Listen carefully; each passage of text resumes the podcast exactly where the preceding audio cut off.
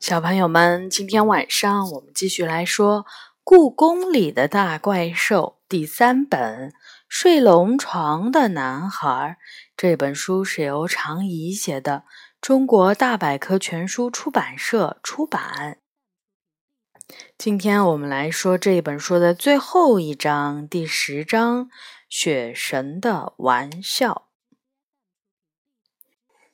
中午的时候。窗外风风扬扬的下起了雪，是干燥的细雪，顺着风转着圈儿的飘下来。一看到雪，元宝就再也待不住了，去玩雪喽！午饭还没有吃完，元宝就穿着羽绒服跑了出去。上海来的男孩子，长这么大也没见过几次雪。我往被窝里钻了钻，这种天气又是周末，不好好睡个午觉就太浪费了。何况我刚刚做了一个美梦，梦里的自己穿着蓝色的丝绸裙子在大海里跳舞。如果把梦接着做下去，就能看见和我一起跳舞的王子了吧？梦还没有做完。妈妈却呼啦一声推门跑了进来。元宝呢？他急急忙忙地问。出去玩雪了。我伸了个懒腰。不是中午就出去了吗？怎么还没回来？妈妈皱了皱眉头说：“刚才派出所来电话，他的爸爸妈妈今天晚上就要来故宫接他了。”啊！我腾的一下从床上坐起来。元宝就要回家了吗？这么一想，心里不由得难受起来。我已经习惯元宝像弟弟一样陪在自己身边了。快去帮我把元宝找回来吧！妈妈催促着我。就要见父母了，怎么也要好好的给他洗一洗。玩雪要是把衣服玩脏了，还要换身新的，要做的事情还多着呢。我点点头。披上外套跑了出去，院子里没有人影，薄薄的一层细白的雪上，只有元宝跑出去时的脚印和妈妈来时的脚印，准是去找杨永乐了。我想，元宝这家伙可是一分钟都忍受不了孤独的。这样想着，我就往储秀宫跑去。故宫今天下午闭馆，红墙下堆积着刚刚落下的新雪。安静极了，跑进失物招领处，杨永乐正在黑色的写字台上做作业。喂，元宝来找你了吗？我问他，摇摇头说：“没看见他呀。”嗯，我很纳闷儿，这家伙跑到哪里去了呢？元宝不见了吗？杨永乐合上作业本，可不是，中午说去玩雪。就没影儿了。我妈妈急着找他，说他的爸爸妈妈晚上要来接他。元宝要回家了。杨永乐一下子站了起来，看得出他和我一样难过。这几个星期，我们都把元宝当成弟弟一样照顾着，可是今天他就要回遥远的家乡去了。和我一起去找他吧。我拉着杨永乐一起跑出十五招领处。无论怎么难过，我们都要先找到元宝才行。可是哪里都没有元宝，太和殿广场没有，御花园没有，建福宫花园也没有，慈宁宫花园也没有。凡是我们能想得到的地方都找过了，可是连元宝的影子都没看见。太阳已经偏西了。算了算，元宝说去玩雪已经是几个小时以前的事情了。我开始有些焦躁不安，元宝不会出什么事儿了吧？这么一想，我就浑身发抖。不行，我们不能这么找。我和杨永乐都已经跑得满头大汗，再也跑不动了。我们找人来帮忙吧。杨永乐喘着粗气说：“对，找野猫们。”他们肯定能找到。一边说，我一边往珍宝馆跑。杨永乐在后面紧追。野猫梨花正在院子里追着雪花跑。我大声招呼道：“你看见元宝了吗？”院子里静悄悄的，除了几只躲在暖炉旁边的野猫，没有一点儿人影的样子。果然，梨花说：“没有。”喵，怪了！我皱起眉头，它能到哪里去呢？我去帮你打听打听吧。喵。说着，梨花冲着野猫们使了个眼色，野猫们排成一列，匆匆跑了出去。我和杨永乐在门口坐下来，谁都不说话，也顾不上已经冻红的手指。不知道过了多久，还没有看到野猫们的影子。黄昏来了，周围的一切变得昏暗起来。不对劲儿啊！我站了起来，野猫们怎么也会找这么久啊？杨永乐也点头称是。就在这时候，白色的雪地上，远远的出现了一个雪球般的影子，是梨花，但怎么只有它一个？没找到吗？我焦急地问。梨花摇摇头说：“出事儿了，有只猫看见元宝，跟着藤六跑了。”喵！我的心一下子揪了起来。藤六是谁？人贩子吗？是雪绳。杨永乐的眉头锁得紧紧的。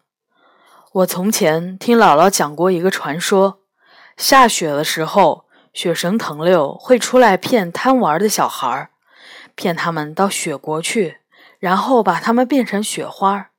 但我没有想到这是真的。怎么会有这么可怕的传说？我的眼睛睁得老大，这这可怎么办？怎么办？我急坏了。梨花却沉着地说：“去找怪兽们帮忙吧，能制服雪神的只有他们啦。”可现在天还没完全黑，怪兽们会顾不了这么多了。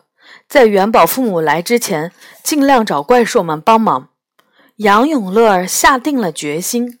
好吧，我使劲儿点点头，没有别的办法了。我们说好在御花园集合，然后朝着不同的方向飞奔而去。我运气不错，还没到太和殿，就碰到了奇凤仙人和斗牛。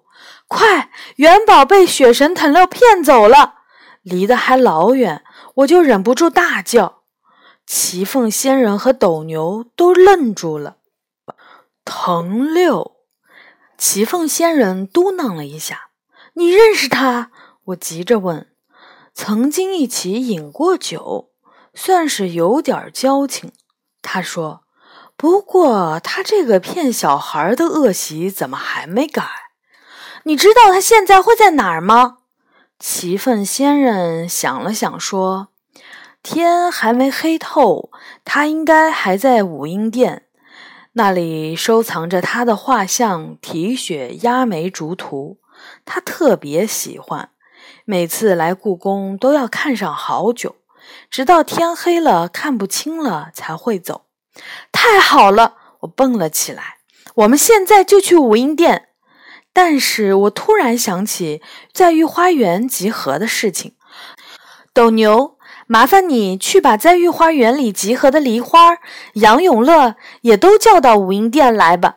对付雪神这么强大的家伙，帮忙的越多越好。斗牛点点头。太阳最后的光辉洒在武英殿前雪白的玉石栏杆上。我调整了一下呼吸，朝四下望去。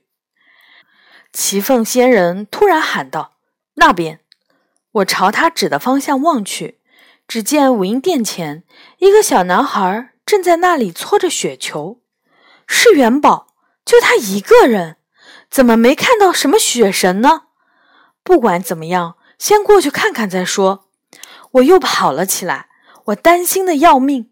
这时候，连雪花都令我感到厌烦，吹到脸上的风也令我感到讨厌。刚跑到武英殿前。我就像急刹车一样站住了，然后惊叫起来：“你是谁？”就在雪白的白玉栏杆后面站着一个融入雪里的人。他穿着雪白的袍子，头发是雪白的，胡子也是雪白的。如果不仔细看，根本发现不了，越下越大的雪中还站着这么个人。又来了一个小姑娘，那个人的嘴里嘟囔着：“要一起去雪国吗？”说话间，刚才还细小的雪突然变成了大朵的雪花，它们飘落到我的头上，那是多棒的首饰店也做不出来的精美头饰。它们飘到我红色的羽绒服上，变成了白色的花样，真漂亮呀！一下子我就把前面的事情忘得干干净净了，完全迷失在雪里，自己的身体好像飘飘悠悠地浮起来了似的，心里更觉得快活的不得了。喂，我说。来吃点火锅吧！突然有个声音把我从梦境般的场景中拉了回来。我跌回到武英殿前的台阶上，这才感觉到脚趾都被冻僵了。离我不远的地方，元宝一副惺忪恍惚的样子站立着，好像也是刚从梦中醒来。快来呀！下雪天吃热乎乎的火锅可最舒服了。那个声音继续招呼着。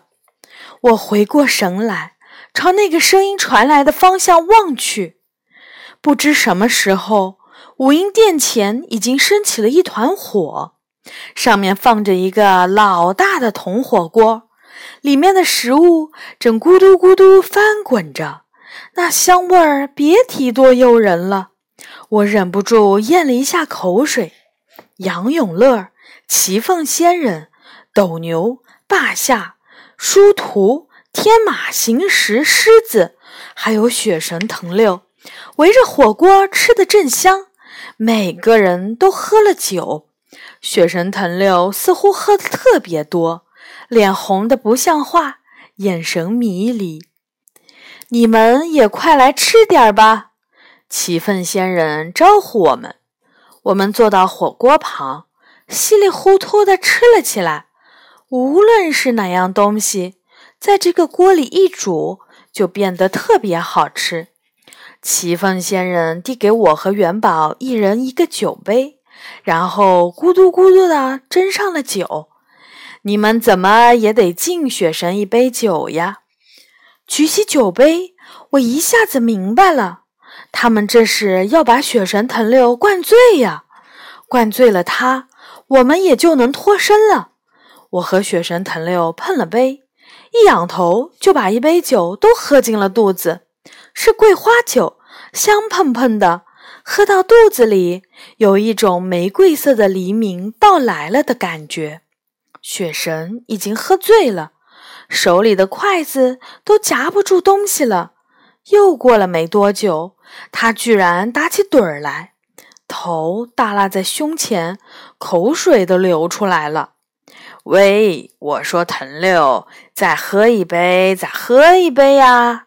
行时推着他说，就这么轻轻一推，雪神藤六就倒在了地上，大声的打起了呼噜。奇奋仙人轻轻一摆袖子。刚才还冒着热气的火锅和火堆，便呼的一下消失了。